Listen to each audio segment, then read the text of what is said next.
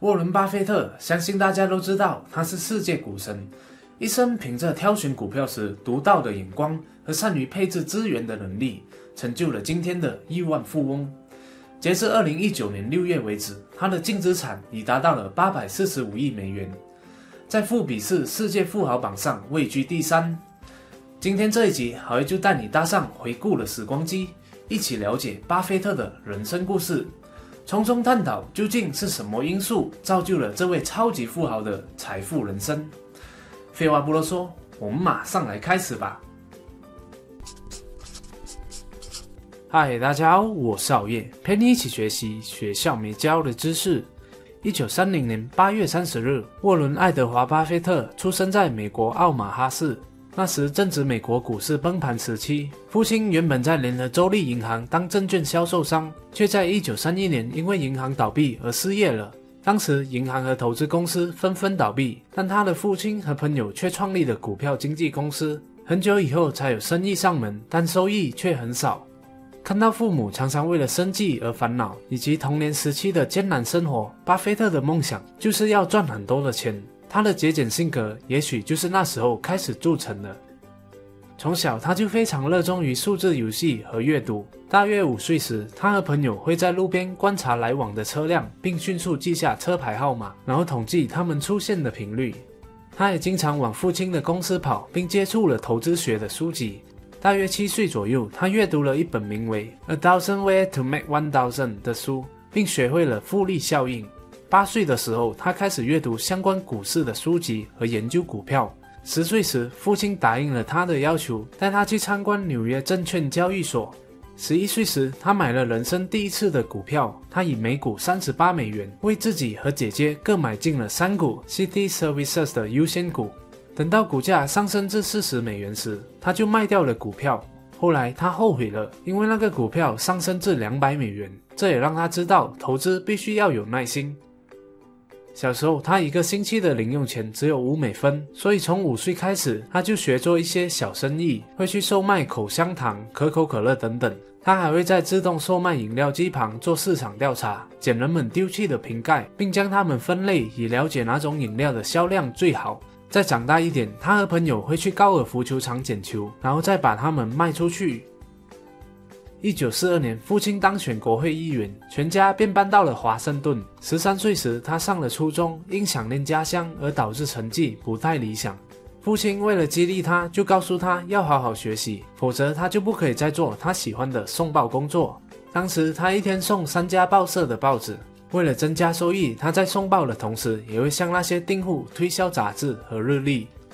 一九四四年，他填写了人生中第一张纳税申报单，申报单上的年收入是五百九十二美元五十美分。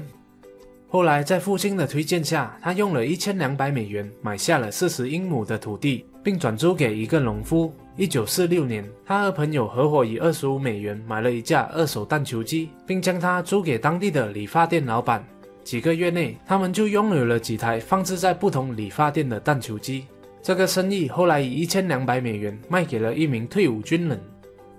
一九四九年，他取得了工商管理学士学位。后来，他申请就读哈佛学院被拒。在得知出价值投资之父本杰明·格雷厄姆在哥伦比亚大学商学院任教后，他就申请进入该校就读。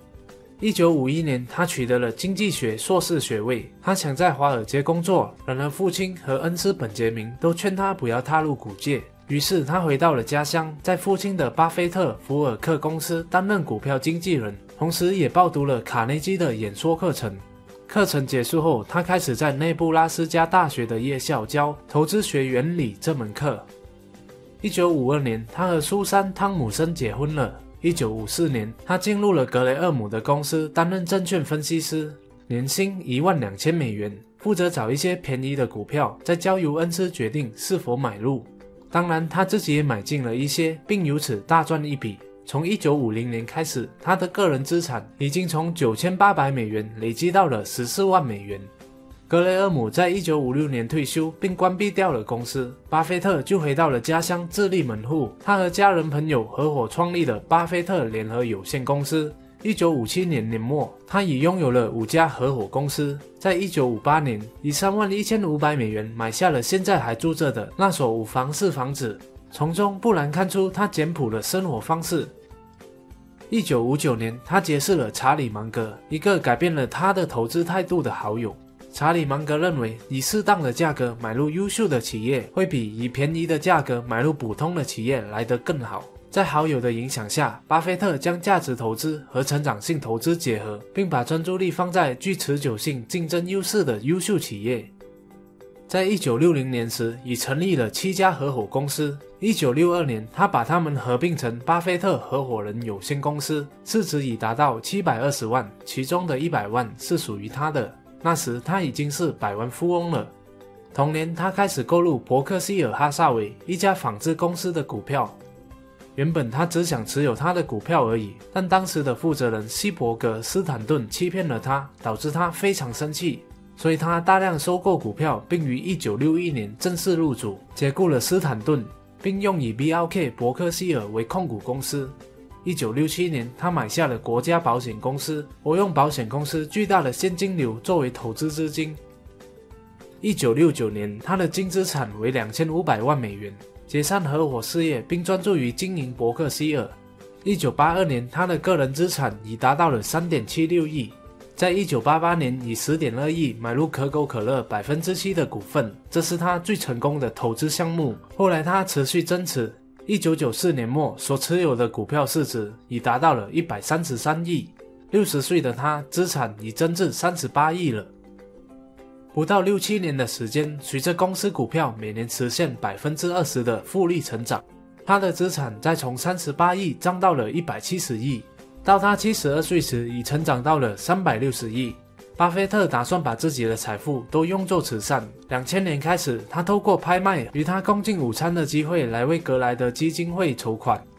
二零零六年，他宣布将资产的百分之八十五捐给五个基金会，包括盖茨基金会，大约是三百七十亿美元。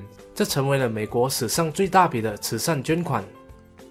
二零零七年，他入选《时代》杂志的百大最具影响力人物，并在二零零八年以六百二十亿成为世界首富。同年，经他授权的自传《雪球》开始发售。二零一零年，他与好友比尔·盖茨发起捐款承诺活动，号召亿万富翁们承诺捐出至少百分之五十的财富作为慈善。二零一一年，他获颁象征最高平民荣誉的美国自由勋章。二零一二年，他被诊断出患上前列腺癌第一期，庆幸的是病情还受控制。二零一八年，他又捐出了三十四亿。截至二零一九年六月，他的净资产已达到了八百四十五亿美元，在富比士全球富豪榜上位居第三。巴菲特充分展现出投资的天赋和对投资的热情。因此，濒临倒闭的伯克希尔，在他五十多年精心运作下，成功转型为多元化投资企业，成为现在全球最大的控股公司之一。股价也从当年入主的十八美元攀升至二零一九年的三十万美元，平均每年成长百分之二十，复利成长五十年。这就是巴菲特被称作为股神的原因。即使他现在已八十八岁，家财万贯了，他也没有停下脚步，仍然继续上班、阅读。和过着简单的生活。